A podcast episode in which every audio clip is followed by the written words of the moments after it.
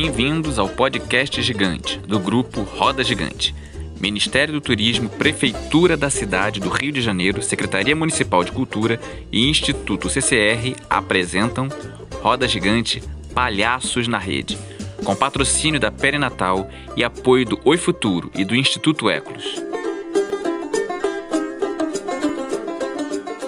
Olá, eu sou o Cadu Garcia, sou palhaço gestor do Grupo Roda Gigante e esse podcast é uma ação do projeto Roda Gigante Palhaços na Rede. Do grupo também a gente tem aqui hoje o Marcos Camelo, palhaço gestor, e o Diogo Cardoso, também palhaço e gestor do Grupo Roda Gigante. E os nossos convidados de hoje são a Denise Stutz e o Christian Caselli.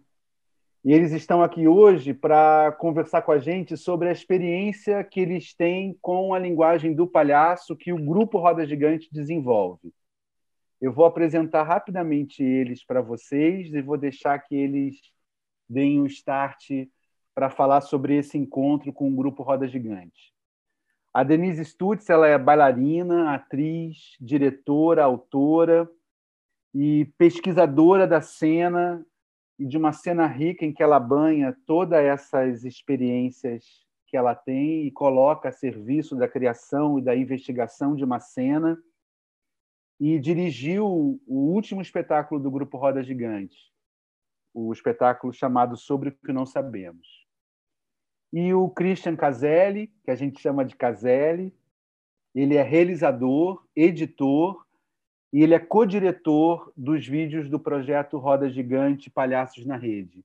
Então ele vem trabalhando com a gente ao longo dos últimos sete meses, editando os nossos vídeos e co-criando palavra engraçada, co-criando junto com a gente esses vídeos que a gente vem produzindo e disponibilizado no nosso canal Roda Gigante RJ no YouTube.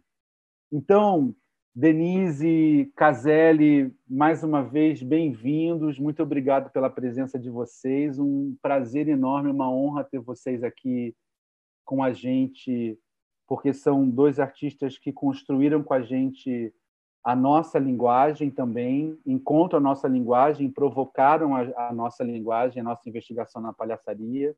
Então, a gente é muito agradecido por esse encontro. E aí eu queria começar da seguinte maneira. É, vou começar naturalmente primeiro pela, pelas moças.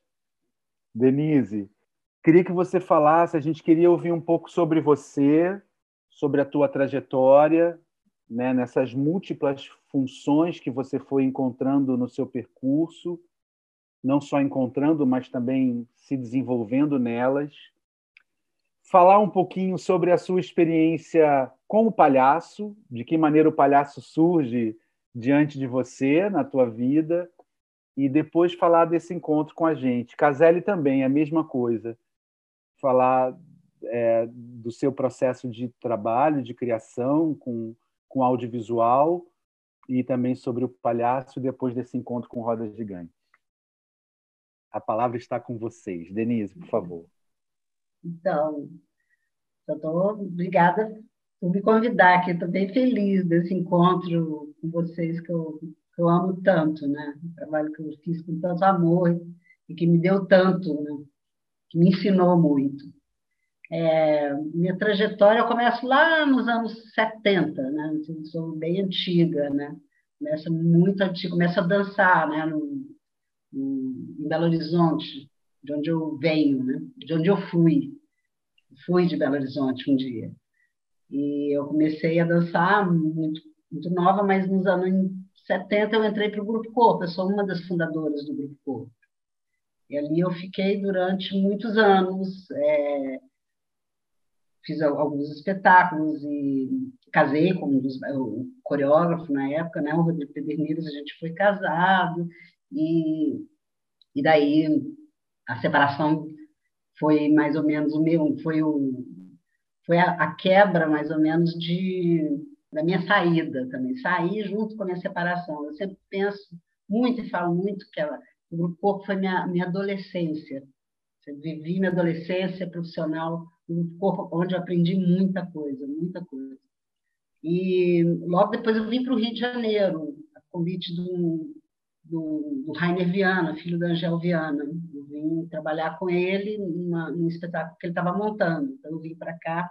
Então já foi uma quebra do, de linguagem, né, do, do grupo corpo, né, que é uma linguagem muito técnica, muito de uma base técnica muito forte, muito muito muito formal, para o Rainer, que tinha a, a, linguagem do Klaus e da Angel, né? E daí eu trabalhei com, com o Rainer, fiz o primeiro trabalho com, com o Rainer e logo, ano, logo depois, um pouco depois, eu encontro com a Lia Rodrigues, que é a, a minha terceira, a, meu terceiro grupo, assim, ou o segundo grupo muito profissional que eu trabalhei.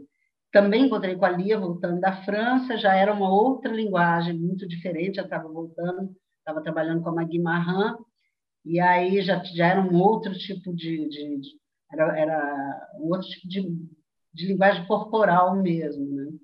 Então já era uma outra quebra na minha na minha vida. E aí também começamos um grupo. Na época ali eu não tinha não tinha companhia, eu estava começando uma companhia. E, e eu fiquei 10 anos. Isso foi de 90 a 2000. E no ano 2000 eu resolvi mudar tudo outra vez, né? Resolvi, falei, não, eu quero outra coisa na minha vida. E fui para a rua, fui fazer teatro de rua, trabalhei com ah, o Ministério de Novidades, fui fazer teatro, entender, até então nunca tinha trabalhado teatro, aí entrei para o Ministério das Novidades, comecei a trabalhar com a Celina Sodré, que trabalha com Stanislavski, né, uma linguagem muito mais é, densa, né? tem uma densidade, e ao mesmo tempo comecei a fazer um treinamento com o Henrique Dias e com a Mariana Lima, que era o Viewpoint. Desse grupo que fazia esse treinamento, surgiu um, um coletivo que começou a fazer alguns espetáculos. Então já era outra quebra daí. Enquanto eu estava fazendo todos esses treinamentos, a Lia me convidou para fazer um, uma, uma residência que seria que era com um alemão que estava chegando aqui no Brasil para trabalhar no panorama da dança. E aí era uma coisa, era uma de criadora. Eu nunca pensei que eu pudesse criar qualquer coisa. Eu sempre achava criar, fazer um espetáculo, montar alguma coisa. E, e ela não, ela me insistiu, porque para mim eu sempre trabalhava como intérprete, seja teatro, dança. E ela insistiu, eu fui e foi muito incrível, porque foi meu primeiro solo. Aí comecei minha, minha fase de solista, né, de, de solos, trabalhar texto, comecei a escrever texto. Trabalhei muitos anos sozinha. Bom, aí teve vários outros, trabalhei com várias outras pessoas, fui, fui, fui buscando, é, ou, é, fui buscando e sendo puxada, né? Na realidade, as coisas iam surgindo, assim, foi, foi muito bonito, né? As coisas iam surgindo até até um encontro com um, dia o Roda Gigante me convidou para dar um, um, treinamento.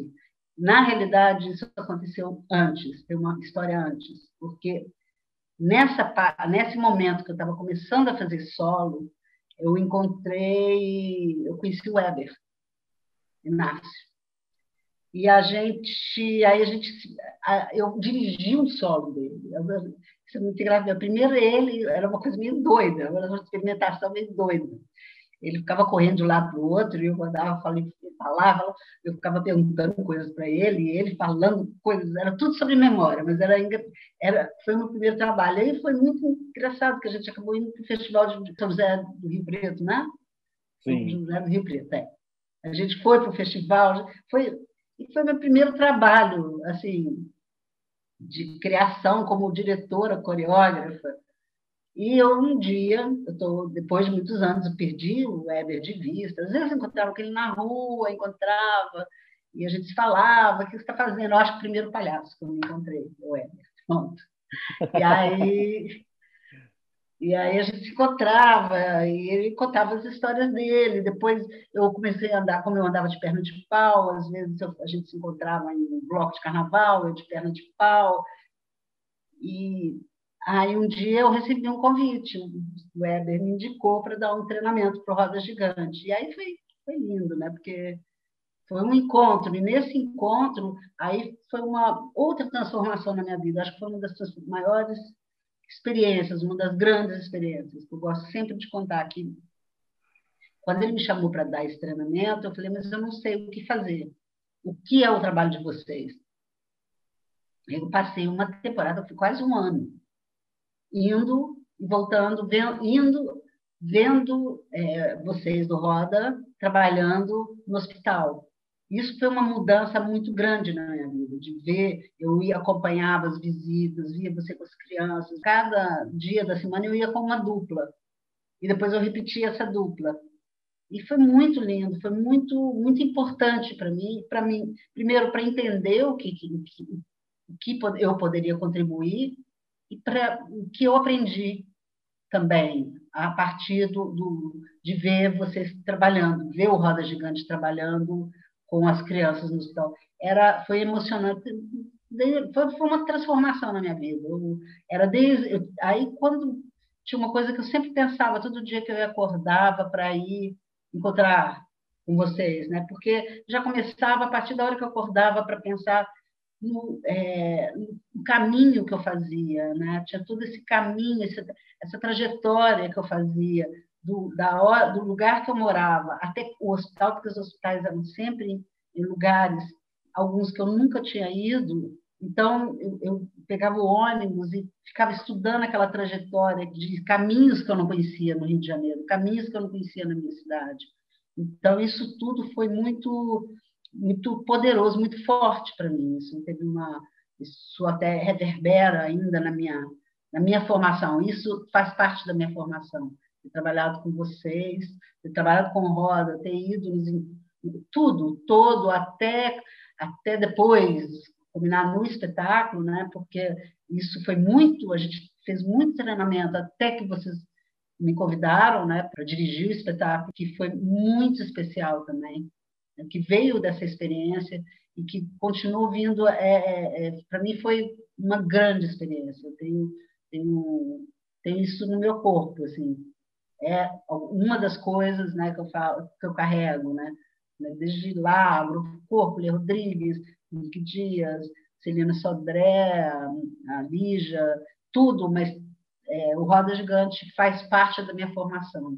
É, hoje eu sinto, é, para mim é, é muito especial e é o meu desejo é, é continuar, né? Continuar estando com vocês, trabalhando com vocês, porque isso me, me alimenta muito alimenta minha alma, alimenta tudo. Meu espírito alimenta, me alimenta. Ah, é que lindo, que lindo, Denise. Belíssima trajetória. Caselli. Opa, diga lá. Sou eu, né? Minha vez. É sua vez. O que, eu vou falar depois da Denise? Meu Deus do céu, uma das fundadoras do grupo. Enfim, mas vou tentar aqui minha, minha humilde trajetória, que é o seguinte, é, eu, quero começar, começar falando uma, coisa muito engraçada. É, eu era uma criança, é, eu, já que estamos falando de palhaçaria, né, é médico de infância, etc., eu era uma criança que não gostava de palhaço. Desculpe falar isso para vocês, mas é interessante falar sobre isso, porque eu, eu não via, eu não entendia o palhaço, né? eu não via muita razão de ser do palhaço, não entendia maquiagem, não entendia a roupa, não, para que, que é isso, cara? Não estou entendendo. Aí, é, então, se passou, né? Eu, eu me firmei com essa questão de dessa decisão de trabalhar com audiovisual, que já vou tocar nesse assunto, porque esse assunto paralelo, mas quero focar nisso aí da, da coisa da criança que não gostava, né? Foi entendendo, amadurecendo e, e percebendo que, pô, não, peraí, tem uma coisa legal esse palhaço. É uma pessoa que está, né? Parece que correndo um risco, né? Dessa coisa dele se mostrar dessa forma, dessa forma esdrúxula, dessa forma peculiar, meio né, diferente. Né? E comecei a entender que da tradição europeia do palhaço, que essa questão do até do próprio nariz vermelho, me passar uma coisa talvez do, do frio, que fica meio rosáceo, né? coisa também de, de ser, sei lá, despenteado, careca, essa coisa de se botar uma forma, entre aspas, ridícula, não quer dizer que quem é careca é ridículo, mas no sentido de, de se mostrar uma forma mais peculiar. E aí fiquei com isso na cabeça. Ah, eu vou falar rapidamente, rapidamente uma, uma coisa muito pessoal, que eu tive uma, uma namorada muito legal que era palhaça. E aí que, opa, aí que ela me ensinou um monte de coisa muito interessante nesse sentido, de quanto que o, o palhaço, ele, ele é um debochador de si mesmo, ele é um debochador do... É, debochador é ótimo, não sei nem se existe essa palavra, mas enfim, é, ele debocha da autoridade. Ela que começou a me falar da coisa da palhaçaria, né? E achei muito curioso como é que a palhaçaria é uma espécie de ciência do humor, né? E eu dentro, eu já trabalhava com cinema, audiovisual, eu, eu gosto muito de trabalhar com humor. E eu achei muito interessante saber que existia uma espécie de fórmula para isso, né? Do Augusto, do branco. E falei, pô, que interessante. Aí comecei a notar que o negócio já era ancestral mesmo. Assim, desde, a gente sempre assistia a palhaçaria desde muito tempo. Quando a gente criança, a gente viu os trapalhões, a questão, a questão lá da hierarquia do Dido, do Dedé, do Dedé sendo uma escada, e ninguém exatamente gostava muito do Dedé na minha infância, mas hoje em dia eu percebo quando ele era importante para a formação daquela, daquelas maluquices que eles faziam, né? Aí comecei a ver Chaplin, e, pô, então é um negócio bem mais antigo que a gente pensa, né? Aí fiquei com isso na cabeça. É, e falando um pouco da minha trajetória, quem me puxou para o Roda Gigante foi o, o Diogo. O Diogo eu conheci, cara, pô, não tem eu sou ruim para ano, cara, mas tipo, tem, tem mais de 10 anos que eu conheço o Diogo. Eu me lembro que a gente fazia junto é, umas oficinas de, de vídeo que, que precisavam de atores. Aí o Diogo foi, foi nessa leva que eu conheci ele, e não ficou só numa coisa de oficina, de ah, precisei, tchau. O Diogo virou um, um amigo muito bacana, assim, que a gente se encontrava, assim, de, às vezes até sem querer, assim, em bar, tomando cerveja mas eu sempre tive um carinho muito grande pelo Diogo. Aí, passando esse tempo todo, nem sabia mais o que estava fazendo da vida, eu tinha visto não passando que ele estava trabalhando de palhaço, etc. E ele me faz esse feliz convite de me chamar para trabalhar com vocês no, no, no, Roda Gigante. Aí eu fiz uma entrevista, coisa e tal. Felizmente vocês gostaram é, do que eu tinha a oferecer. E eu tô com vocês até, até quase que hoje, da letra, até esse mês, né? Esse mês vai. Vamos ter um último é, mês dessa primeira leva aí, né? De, de, de, de, da primeira temporada dos vídeos do Roda Gigante, né? Então, é, o que foi muito rico para mim. Eu já vou falar do que, que eu pensei é, dessa experiência, mas antes falar um pouco da minha experiência, no sentido de é, o que, que eu ofereci para vocês que vocês gostaram, que eu deduzo que vocês gostaram. Bom, eu conheci o, o Diogo, como eu falei, mais de 10 anos atrás, e assim, eu sou de uma geração que acompanhou a mudança do, do, do analógico para o digital. O que acontece? Fazer cinema, quando eu comecei a fazer faculdade, eu passei para a faculdade em 91, ou seja, o, o Collor tinha acabado de destruir o cinema brasileiro, e tal, era, era uma coisa assim, uma utopia você querer fazer cinema no Brasil.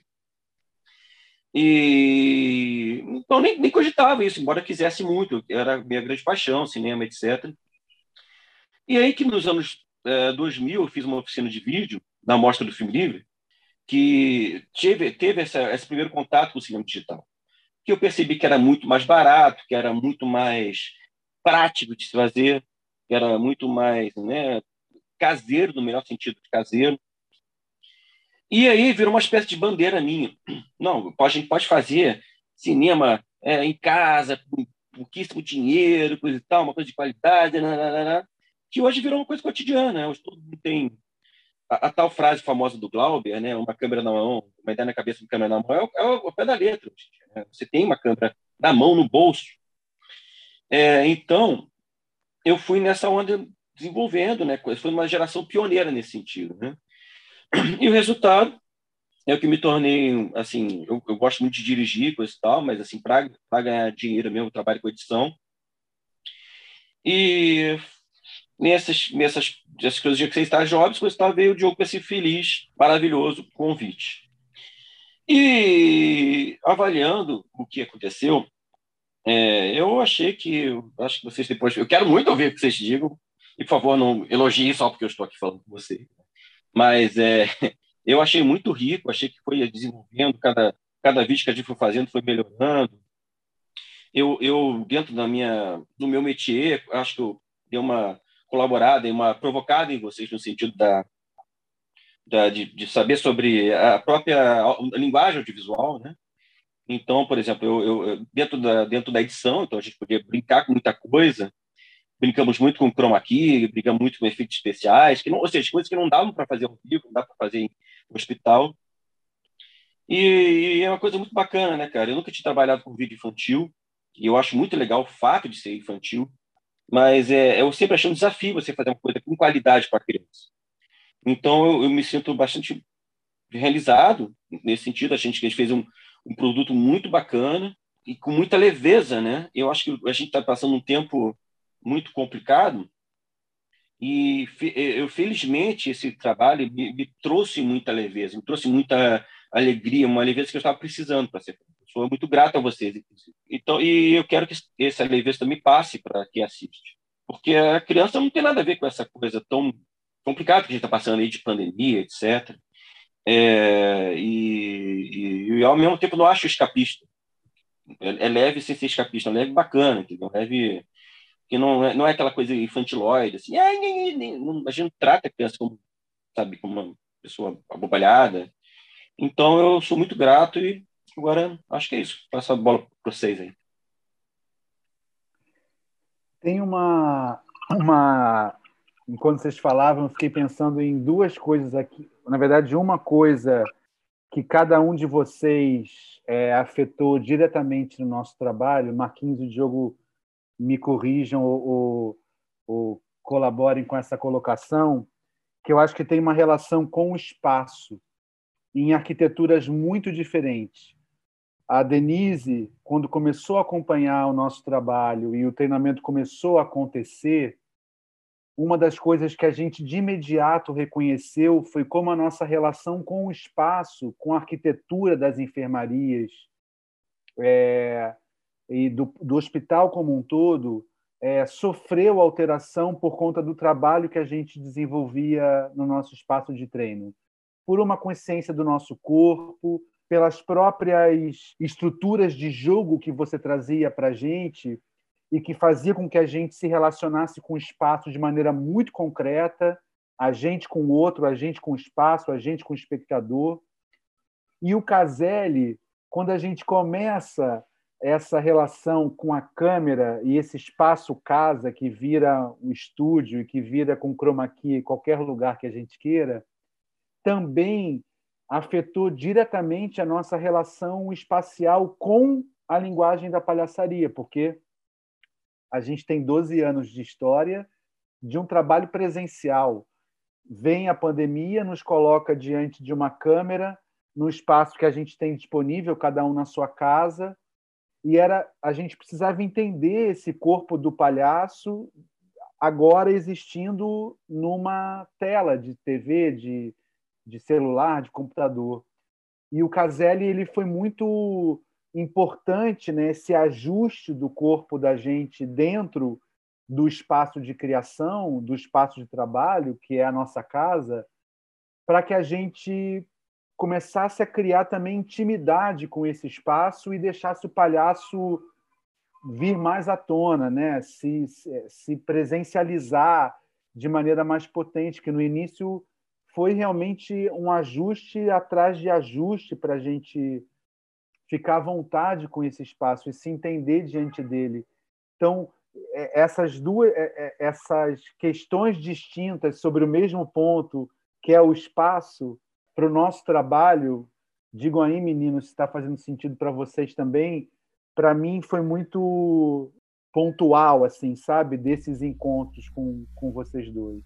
Concordo, Cadu, concordo muito e, sobretudo, porque o trabalho que a Denise traz né, para o Roda, eu, eu fico, para mim, mudou a maneira de ser palhaço. Acho que a gente acho que o palhaço do Roda Gigante, quando eu penso nos outros palhaços, palhaço geralmente estuda muito palhaço, Branco e Augusto, cascata física, uma, eh, truque e coisas de palhaço. E às vezes até é, acaba se fechando tanto nesse assunto, nesse universo, que não percebe que vai criando vícios de estar em cena, sabe? Jeito que ele não. quando a Denise ela traz um frescor e é, e é, o que eu mais gosto desse trabalho que é de estar extremamente presente no aqui agora nesse espaço são essas pessoas é, acho que refinou muito o que eu penso sobre escuta sobre afetar e ser afetado então a partir do que o Cadu falou do que o Cadu apontou ainda penso como o nosso trabalho com a Denise a gente expande essa, esse pensamento, essa prática sobre a presença para entrar em relação, quando a gente vai para o vídeo, estar presente em algo que a gente não faz ao vivo era algo que realmente a gente não saberia responder sozinho. Né? Como gravou, acabou, subiu, vai assistir, não vai. Como tentar transpor para a tela essa expertise que a gente, não vou dizer que tem, que a gente busca no, no teatro presencial, na intervenção, mas você está lá presente. Então, é, quando a gente dá oficina, é até estranho falar que a gente dá oficina disso, porque parece que a gente está enganando. A gente vai ensinar alguém a escutar outra pessoa, a ver, a entrar em relação, mas faz muito sentido. Quando as pessoas fazem oficina, elas, nossa, faz muito sentido. Como a gente realmente está distante. Um amigo falou na pandemia, eu vi isso em outro lugar, que a pandemia ela não, não afastou a gente, né? ela só revelou o quanto a gente realmente já está distanciado um do outro. E eu acho um pouco isso. Se você fazer um paralelo, uma comparação, eu acho que a Denise, no momento que a gente se encontra, a gente aprofunda muito a questão da presença do palhaço, do artista do Roda Gigante, no teatro, na enfermaria, onde quer que ele esteja. E quando a gente, na pandemia, tem que migrar para a tela, acho que a, o Caselli, acho que ele é uma, uma, uma ferramenta, um, uma via da gente tentar encontrar um produto onde a gente se sinta presente, mesmo ele sendo algo já gravado. É, não é isso, concordo com tudo que vocês falaram, assim, é, tem uma coisa, um histórico do Roda Gigante que eu acho muito interessante também, é, para falar para os ouvintes aí, que a gente começou a se reconectar é, como coletivo, né? a gente já trabalha junto há mais de 10 anos, a partir de um momento que a gente olhou para o nosso trabalho e ficou pensando para onde ele poderia ir, além do que a gente já estava, como o hospital, o teatro. E a gente resolveu, em algum momento do trabalho, começar a abrir espaço para residência artística, para a gente receber outros artistas que não faziam parte do grupo durante um período, para a gente, enfim, trabalhar linguagem, é, encontro e, trocas artísticas. Nesse momento entrou a Denise, né, como é, residente. É, que a gente, a gente tinha duas residências. Uma residência eram os artistas que iam trabalhar com a gente no hospital e uma residência de artista treinador, que foi quando a Denise entrou para dar esse treinamento com a gente. Diferente do Caselli, que não foi uma residência, mas acabou se tornando também uma residência, né? Porque a troca artística foi muito grande. Então a gente pôde se reconectar é, coletivamente e, inaugurar novas linguagens, trabalhar a partir de outro ponto de vista. Essas conexões para mim fazem muito sentido nesse lugar da onde a gente resolveu como coletivo para onde a gente ia seguir, sabe, convidando outros artistas para trabalharem com a gente. É, então é, o que difere para mim a Denise e o Caselli foram os momentos que eles entraram, né? A Denise entrou no momento mas que a gente estava em busca dessa residência e o Caselli se tornou uma residência pelo fato da gente ter que trocar o trabalho para um trabalho remoto. E aí se inaugurou uma nova linguagem e a gente foi tocando junto esse trabalho remoto aí no YouTube, nas plataformas digitais. Fico muito feliz de, de, de poder reconhecer essa, essa troca com esses artistas como um, novas plataformas, né? novos lugares a serem ocupados e, e a serem preenchidos por essa linguagem multidisciplinar do palhaço com a dança, com a coreografia, com o audiovisual e trabalhar o humor também a partir disso, né? No trabalho com a Denise foi muito impactante assim a desconstrução do que o que a gente já vinha, é, do que a gente estava fazendo, né? O Marquinhos até apontou isso, essa questão da presença, o Cadu também do, dos lugares, como a gente começou a olhar o lugar de uma forma diferente. E o Caselli foi nesse lugar de, de não de desconstrução, mas foi de construção também, e que, e que acaba sendo uma desconstrução. A gente teve que construir o palhaço dentro do audiovisual e aí acaba se desconstruindo, porque a gente acaba tendo que rever o lugar que a gente estava trabalhando com uma certa segurança. Então, e a, e a insegurança é um lugar bom para o trabalho, trabalho do palhaço, né? A gente é, trabalha nesse, nesse no buraco negro do não saber das coisas, né? E a partir disso a gente vai criando artisticamente. Bom, acho que essa questão de se reinventar, isso é uma questão para todo mundo, né? Acho que todo mundo passou por esse lugar de entender, de no começo achar incrível, né? A gente tem tanta coisa, de ter uma ferramenta, né? E de repente tentar entender o que é essa ferramenta que a gente tem, né? Porque é, eu fico pensando que gente, isso não é cinema, não é teatro, é uma coisa, é uma outra coisa. E como é que você consegue se relacionar nesse lugar? Como é que é? Como é? Eu acho que é muito novo. A gente está entendendo. Muita gente fazendo fazendo, né? Está todo mundo experimentando. É muita experimentação, né? E muita gente que nunca experimentou está experimentando, né? Eu acho que não é o caso do Caselli, que já vem trabalhando com isso há um tempo, né? Mas eu sempre tenho a impressão de que as pessoas falam assim, agora eu posso fazer cinema, eu falo, hum, será que é cinema? Porque cinema é, outro, é, é muito diferente, né? Tem todo, por exemplo, se vai fazer um longa, todo um, um trabalho de é, é uma equipe que, enfim, é, é, é, é, diferente, né? A relação, desde mesmo a relação com a câmera, é muito diferente, que eu acho, da relação com a câmera de, de, de computador, né? É, a qualidade é outra, o tempo é outro, né? A gente está vivendo, por exemplo, aqui a gente vive um tempo rápido, né? Ninguém tem mais paciência de, de, de ver, ficar de um tempo, sei lá, pensa, pensando em é, Apichapong, ou sei lá, pensando em Bergman, pensando né, nos cinemas mais de contemplação. Eu acho que essa é uma, é uma grande questão que a gente está vivendo também, né? esse lugar de, de informação muito rápido, de viver as coisas muito rápido. E eu sinto que, é, ao mesmo tempo, você é, tem uma coisa que que eu escutei outro dia da Helena Katz, que ela fala, é, você está sempre nesse lugar, você você pode fazer enquanto enquanto eu faço isso, enquanto eu gravo isso, eu posso de repente mandar um, não sei quantos é, e-mails, sabe? Você não está só fazendo isso, mas você está fazendo isso e muitas outras coisas. Eu acho que ao mesmo tempo que é muito, é o, eu, eu não acho assim, ah, é ruim ou é bom, é uma outra coisa e a gente está vivendo um outro momento, só que eu, eu, eu sinto às vezes como é que a gente vai lidar com as duas coisas? Como não perder também um outro tempo, um outro espaço que a gente já viveu? Como é que é? Como é que vai ser depois? Não vai ser a mesma coisa. Se é um novo normal, não existe um novo normal. Não existe um normal. É uma outra, é uma continuidade é, do que a gente está vivendo, só que foi muito rápido, né? Esse ano foi muito rápido, tudo, tudo foi muito rápido, tudo mudou muito rápido. As nossas vidas mudaram muito rápido. O espaço, né? O Cadu falou do espaço, muito rápido, né? E mesmo é, o Marquinho falando da, dessa, desse treino, essa humanização que eu, eu, pensava muito sobre o palhaço como humano, né? A gente falava muito, né? De que é como humanizar, não é uma coisa distante. E agora, como é que a gente humaniza esse lugar. Né? Os encontros, mesmo que a gente, é, os encontros hoje sejam lugar, a gente agora veja, vê que a gente não estava se encontrando tanto, mas é muito diferente. É muito diferente. Você sai na rua, você não toca mais as pessoas, você não abraça os amigos.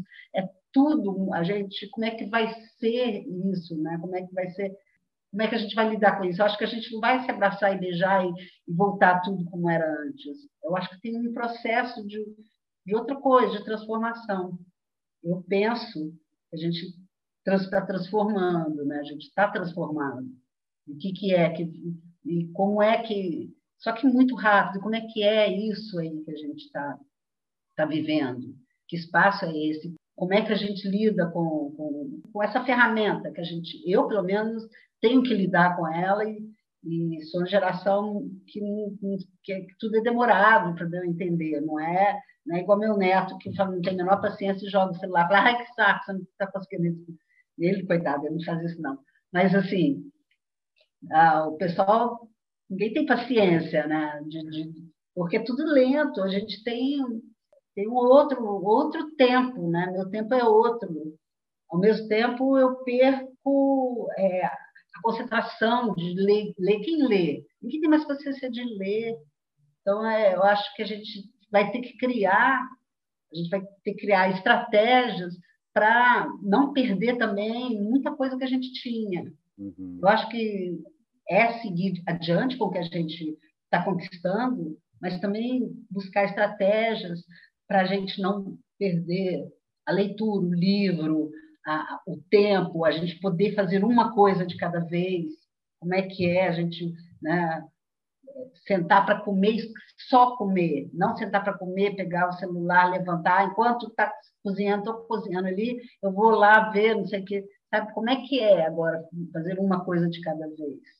Enfim, isso é uma certa provocação aqui. Bom, pegando esse gancho sensacional que a Denise falou, que realmente é, é acho que está todo mundo pensando bastante coisas relativas a isso, né? Vou pegar um exemplo bem prático, que, por exemplo, hoje em dia, eu particularmente, eu não, eu não, eu desacostumei com a ideia de me ligarem, ligarem para falar comigo no telefone, que nem antigamente, coisa e tal. Por quê? Porque eu prefiro escrever no WhatsApp quando estou falando com um monte, um monte de gente ao mesmo tempo estou, sei lá, no computador vendo coisas, né? Acho mais prático. Quando você, alguém te liga, você tem que parar tudo, dedicar atenção que a pessoa vai ficar, ah, meu Deus, que saco. Tá, fala. Uhum. É claro que eu ligo quando é uma coisa urgente, quando eu, eu também acato que me liga, etc. Mas já fica assim com uma espécie de preguiça prévia. Ou seja, é uma coisa que a gente não está falando do nosso métier aqui de teatro, audiovisual e palhaçaria, mas é uma coisa do, que pode. Acho que relata bem que você está falando da questão da, da nossa pressa, da nossa. E como é que as coisas mudaram, né? Sobre o que você falou sobre cinema, eu, particularmente, eu estou falando de mim, só de mim mesmo, eu prefiro chamar tudo isso que abrange todas essas coisas que a gente está falando aí de, de, de, sei lá, do TikTok ao cinemão, prefiro chamar de audiovisual nesse sentido que inclui esses dois sentidos, né? O áudio e o visual, a união desses dois, desses dois sentidos, uma linha cronológica que faz todo, todo sentido de dramaturgia, de que, que vale a pena aquele, sei lá, produto que se valeu, né? Então, nesse sentido, é, eu já testava bastante coisa de fazer coisas sozinha já em casa. De, de eu, eu, por exemplo, tem um, um filme chamado Autoconhecimento, que sou eu entrevistando eu mesmo. Isso foi em 2004. É, Auto Music, eu fazendo música com minha, meu corpo. É, isso era uma provocação interessante naquela época, em 2004. Né? Não tinha nem internet direito, tinha nem celular, não tinha nada disso. Tinha, mas era aquele tijolão que só, só serviu para ligar. Né?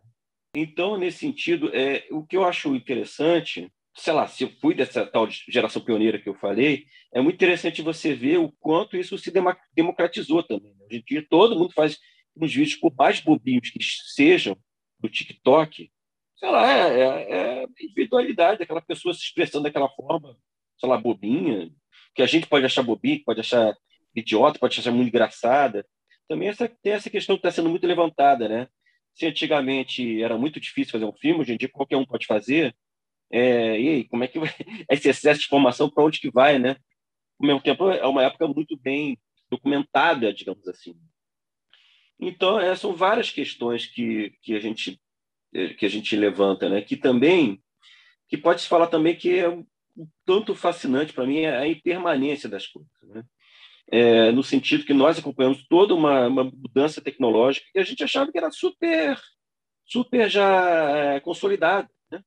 Por exemplo, você comprava vinil ali, pô, aí teve o CD, pô, CD é bacana, pequenininho, cabe mais música, é um som mais límpido, de certa forma, sem aqueles arranhões, aí depois MP3, aí depois streaming, né? o que vai vir depois disso? Eu acho, eu acho é fascinante isso, sabe? Você, você, é, você encarar que as coisas são mutáveis, sabe? Mas essas questões todas de distanciamento, não só uma questão tecnológica, que. Aí é tá, para você, vou lançar essa provocação. A tecnologia, ela afasta o, aproxima as pessoas. Por exemplo, nós dois estamos conversando aqui, nós cinco conversando. É, eu converso com amigos, sei lá, que estão em Tóquio. Né? É, e aí, afasta ou afasta? Na verdade, tem esse outro elemento importante, que é a questão da pandemia. Né? Ou seja, estamos vivendo uma maçaroca de informações novas e cabe nós, artistas, refletir sobre isso e vou lançar aqui para vocês. E, e o palhaço nessa coisa toda? Pronto, não sei para vocês a questão. Boa. É, é, essa, essa, essa, essa questão da aproxima ou afasta, né? É presente, não é presente, há presença, não há presença. É, uma vez eu li uma entrevista da Juliana Jardim e ela falava sobre a, a, a entrevista era era escrita, né? Eu, eu acessei a entrevista escrita, mas ela se deu nesse formato como a gente está fazendo, no Zoom. Depois eles transcreveram. E ela falava algo direto, assim, muito concreto. Olha, nós estamos, eu estou aqui, você está aí, você está me vendo, me ouvindo, eu estou te vendo e ouvindo. Isso aqui há uma qualidade de presença, há, há presencialidade aqui, né? O que as artes hoje podem fazer e estão fazendo é investigar características dessa nova qualidade de presença que surge nesse ambiente aqui remoto. E aí, é, num paralelo a isso também, quando o Caselli fala da impermanência das coisas, aceitar a impermanência das coisas como um ponto de partida para a recriação, porque a Denise, lá no início da fala, depois da fala do Diogo, disse essa ideia de reinvenção, renovação é para todo mundo, né? Claro, somos aqui cinco artistas, mas ela é da existência, né? E aí ontem, curiosamente, eu estava zapeando a televisão, é, não sei se zapei outra coisa ou só a televisão, mas eu vi uma, um documentário de um cara que escala, ele escala, né? É escalador, não sei se é o nome, se se fala escalador mas ele escala pedras e, enfim. E eu peguei num ponto que ele dizia assim: a gente trabalha muito com força e a gente treina muito para usar força. E num dado momento eu me dei conta de que eu estava tão focado em usar a força, treinar a força do meu corpo para conseguir escalar, que eu perdi a consciência do movimento perfeito para escalar. Então, olha o que, que ele fez.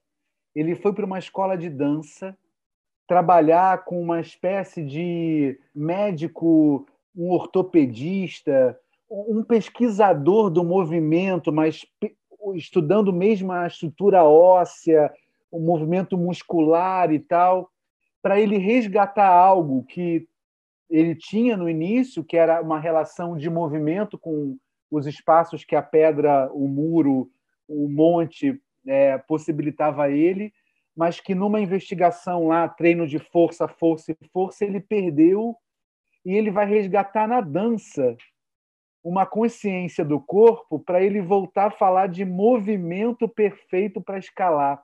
Então, para mim ficou muito forte essa imagem, esse momento lá que eu peguei do documentário, porque o cara precisou rever princípios da, da, do, da escolha profissional que ele fez ou da prática dele para se reinventar como um profissional que ele é, como um, como um, um, escalador, né? E eu acho que aqui temos cinco pessoas que, que viveram isso na sua história e que a gente, nesse momento, não só a gente, provavelmente para todo mundo que está vivendo, escutando a gente agora, está vivendo uma espécie de revisão de muita coisa, de pequenas coisas do dia a dia, há, há, há sobre um futuro incerto, porque há uma impermanência radical é, pesando sobre a gente, sobre os nossos próximos passos, de que futuro é esse que nos aguarda na arte, na saúde, é, na política, nos convívios, nas relações pessoais, né, no, nos novos encontros, conhecer alguém, né? A gente que conhece alguém já dá dois beijinhos e paquerar, como é que vai ser paquerar? Não sabe essas questões que atravessam a gente nesse momento por conta dessa impermanência e que a pandemia de certa forma nos coloca de maneira brutal. Não à toa a gente está aqui nesse papo virtual para falar de experiências que se deram presencialmente e de uma experiência que se deu é, virtualmente, né? É, eu, Caselli, eu fico pensando nesse recorte que, que, a, que a pandemia trouxe de radicalidade sobre. tirando por completo a experiência, a possibilidade de, de do encontro presencial, do, né? Se tivesse que comparar as duas ações, por exemplo, quando a gente treinava com a Denise, tinha uma coisa que também era muito que era que era quase um ritual para gente que é ator, que é palhaço, que era quanto era delicioso entrar na sala de treino, olhar aquelas pessoas, trocar de roupa, passar horas em exercício, experimentando, manuseando concretamente, assim, sabe? Meu, meu corpo, assim, é, é, o corpo do outro. Era, tem, tem algo de experimentar, assim, de que era muito gostoso, era muito delicioso. É uma prática, mesmo quando era frustrante, não consegui. Mas eu já queria. Quando é que vem na próxima semana? Mesmo quando tava cansado. Mesmo o cansaço, a sala ficava aquele bafo, sabe? De suor, de, de, de, de trabalho, assim. Aí, assim, a gente teve essa possibilidade de criar muita coisa com você. Mas se me perguntasse, assim, eu, eu, eu adoraria viver essa criação num outro formato. Sabe, assim, o, o quanto que a gente não poderia aprender e dividir e, e construir juntos para a criação dos vídeos que a gente fez dessa maneira. Acho que tem um lugar que a pandemia recorta que ela não dá opção. Eu acho que esse é um primeiro, é um primeiro ponto que me, sempre me pega muito. Assim, eu, dessa experiência que a gente teve com o Caselli, eu acho que eu não vou ter essa mesma memória afetiva. Se me perguntasse se daqui a um ano né? Você me perguntar, você quer voltar a trabalhar nesse formato? Eu falo, não, de jeito nenhum, assim, Deus me livre, assim, eu quero... Não, a gente se reúne segunda, faz uma criação, aí terça a gente manda os textos, quarta a gente tá junto, faz um ensaio, eu vou querer, mas assim, esse, essa, esse modo, de jeito nenhum. Então, esse é um primeiro ponto. E o outro, eu acho que essa, não é impermanência que me preocupa, mas um pouco uma... Eu, por exemplo, nesse mundo virtual, eu tenho uma dificuldade extrema de assistir qualquer coisa até o final. Assim, eu vou passando o dedo, vup, vup, vup, já passou? Já passei? Já, já não vi? Já não vi? Já não vi? Assim, eu rio da piada no meio, já passei? Já passei? Não, e nesse sentido é que eu acho que talvez tenha isso que a Denise fala, né? Isso não, isso não é cinema. E o que, que eu preciso fazer para que alguém, que a maioria das pessoas, pelo menos, assista o vídeo até o final, ouça o podcast até o final. Acho que tem essa. A minha, a minha relação com a impermanência, acho que é essa. Para onde esse consumo está conduzindo a gente, como enquanto espectador. Deixa eu só fazer um parentezinho, porque é, só para não dizer assim que ah, audiovisual já tá, já basta, né? Então já tá, já estou muito confortável dizer tudo audiovisual está ótimo. Mas no sentido que essa coisa do cinema, essa imersão que o cinema fazia antes da, da pandemia, que as pessoas podiam entrar numa sala escura, estavam, né? Era uma coisa assim que era um lugar próprio, muito próprio para isso. Hoje em dia, obviamente, tem as TVs streaming, que foi outro tipo de revolução. Netflix é a mais famosa, mas tem outras, né? Que tem um produto de qualidade muito bom, aí você assistir no conforto da sua casa, é, que é um desafio também, né? As pessoas é, tem sets que as pessoas maratonam cinco horas inteiras também, né? Esse é também é um baita desafio, né? quando se consegue, isso reverbera na gente. Pô, a maratonei a, a série. Então, isso é um feito bacana. Né?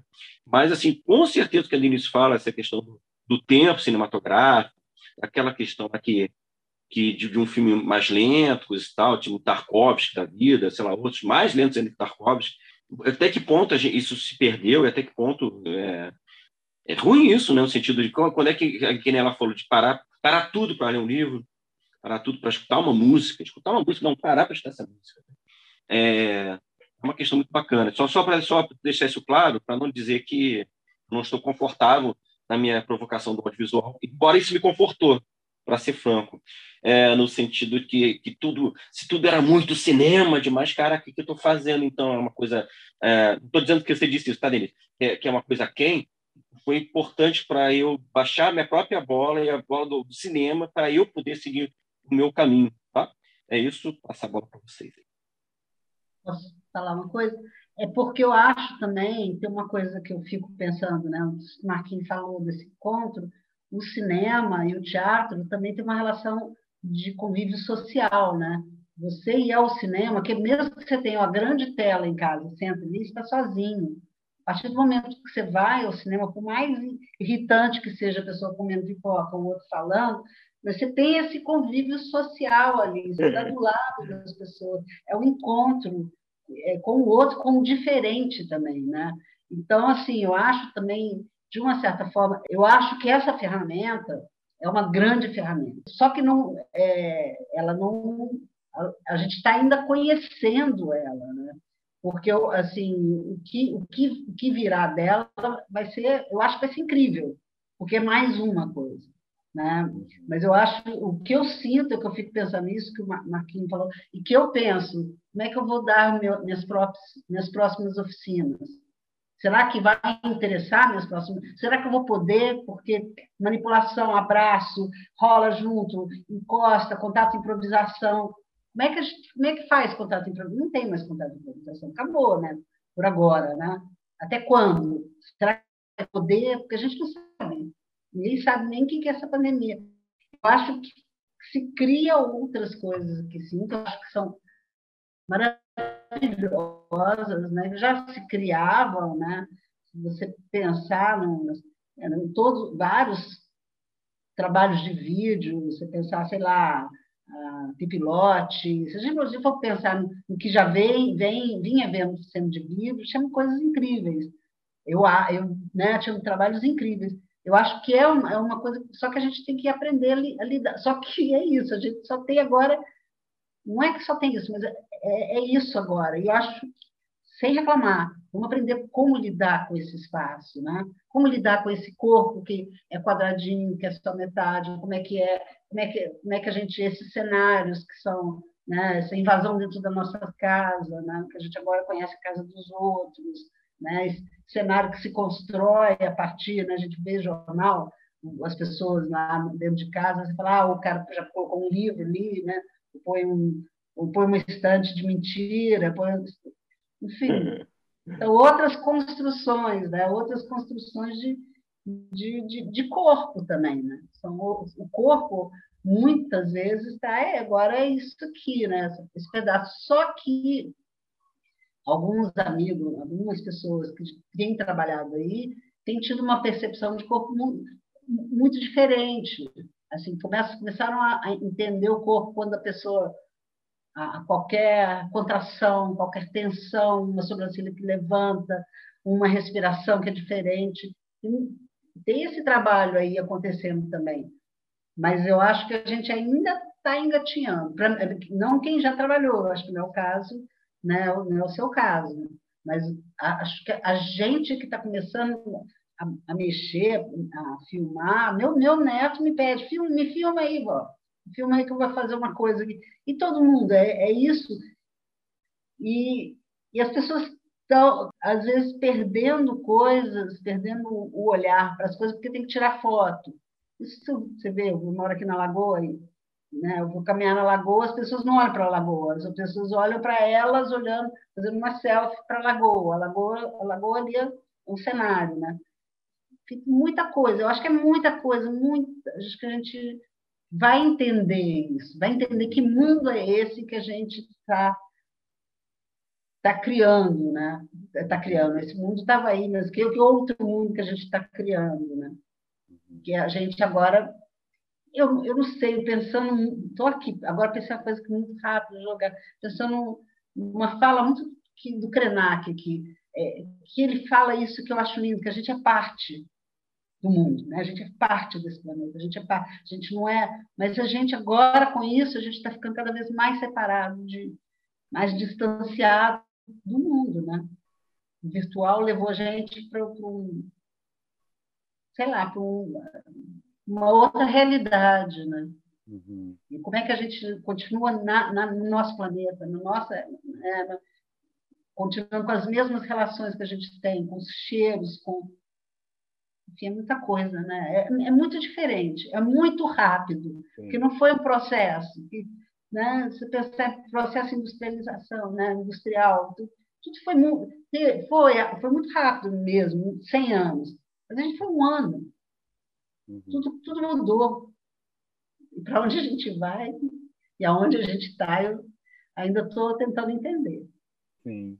Essas duas perguntas são muito boas, né? Para onde a gente vai, onde é que a gente está, nessa relação com o tempo também, é... o tempo rápido, né? Que tudo se deu, o tempo hoje ágil do, do, das informações, o tempo da criação dentro desse espaço. A gente abriu muitas portas maravilhosas, mas também a gente está agora sobre a ação do tempo, do nosso tempo aqui, do tempo de duração dessa conversa sensacional, deliciosa, riquíssima. Eu tenho medo de falar mais alguma coisa e a gente ainda ficar aqui mais meia hora. Então, é, eu acho que a gente agora pode abrir assim, não sei, para uma última fala, é, do, de desejo do que se queira falar e, e, e já desse processo de despedida aqui da gente, desse podcast. Eu só queria falar uma coisa, não resisto. Eu, às vezes, silenciosamente, com a minha amiga invisível, que é a Poliana, que eu sei que eu tenho uma alma poliana, não tem jeito, eu fico pensando se tudo isso que era em algum momento não vai virar uma necessidade como se fosse um refúgio do que se perdeu, sabe? Então, de novo o encontro, de novo o contato improvisação, de novo o cinema contemplativo, de novo a leitura, de novo o silêncio, é, se tudo isso não vai virar uma necessidade de. vai voltar, porque vai virar um refúgio do, desse, desse outro estar que a pandemia e a tecnologia e o tempo trouxe para a gente, sabe? Meu lado poliana. Não, eu queria, assim, mais uma vez agradecer o Caselli, a Denise, é, que são grandes artistas e que a gente teve a possibilidade de construir junto, assim, na história do Roda Gigante, né?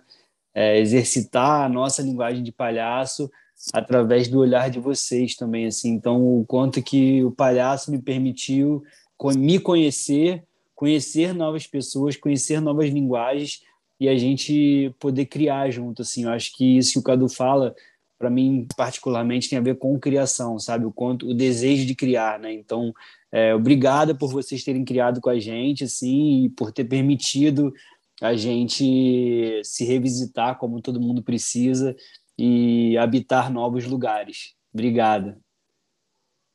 Eu acho que duas coisas só que o Caselli falou, eu fiquei pensando aqui, eu acho que faz muito sentido. Pensando que eu sou palhaço, que existia né, uma arte é, é, da elite, da, da elite, sei lá, até no Brasil colonial, sabe? Que as festas populares nascem de alguém imitando a festa que acontecia na corte talvez essa popularização da possibilidade de fazer o audiovisual, o audiovisual rasteiro, como, como era como a brincadeira é na cultura popular, sabe? Aí eu vou no TikTok e aí alguém vai transformando isso em linguagem. Tem, tem uns que eu sigo que são as coisas mais bestas do mundo, do mundo. Eu fico pensando como que esse garoto conseguiu pegar essa bobeira. Tem um menino que ele bota uma música triste e ele faz dois personagens sempre. Ele fala qualquer besteira assim. Menino, o cachorro fugiu, eu saí, tava almoçando, saí correndo pela dona. Foi, foi pela dona que eu fui, peguei o cachorro e devolvi. Aí ele faz outro personagem falando, Márcia, pela dona. Ele fala, é, pela dona. E vai ficando cada vez mais triste. Márcia, mas pela dona você fez isso? Fiz pela dona. Pela dona. E aí a música, eu, e o vídeo tem, sei lá, 30 segundos. Eu fico, gente, como é que esse garoto conseguiu descobrir isso? Isso é linguagem, isso é. Isso... Que doido. Eu acho que por um outro lado, né, tem isso.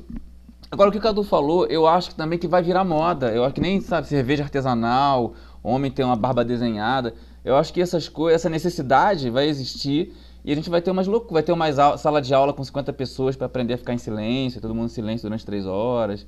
Vai ter aula para aglomerar, uma sala pequenininha, você bota 80 pessoas, tem que ficar suando lá dentro junto. Eu acho que também vai ter uma hora que a gente vai estar tá imunizado, sei lá, que, e a gente vai correr para umas práticas muito malucas para se desintoxicar disso e se intoxicar de outras coisas? Não sou eu que vou falar, vou só agradecer vocês. Eu acho que agradecer esse encontro da gente, né? os nossos encontros de sempre, que para mim são muito, muito, muito, muito importantes e estão, comigo, né? Vão continuar comigo, a gente vai continuar se encontrando.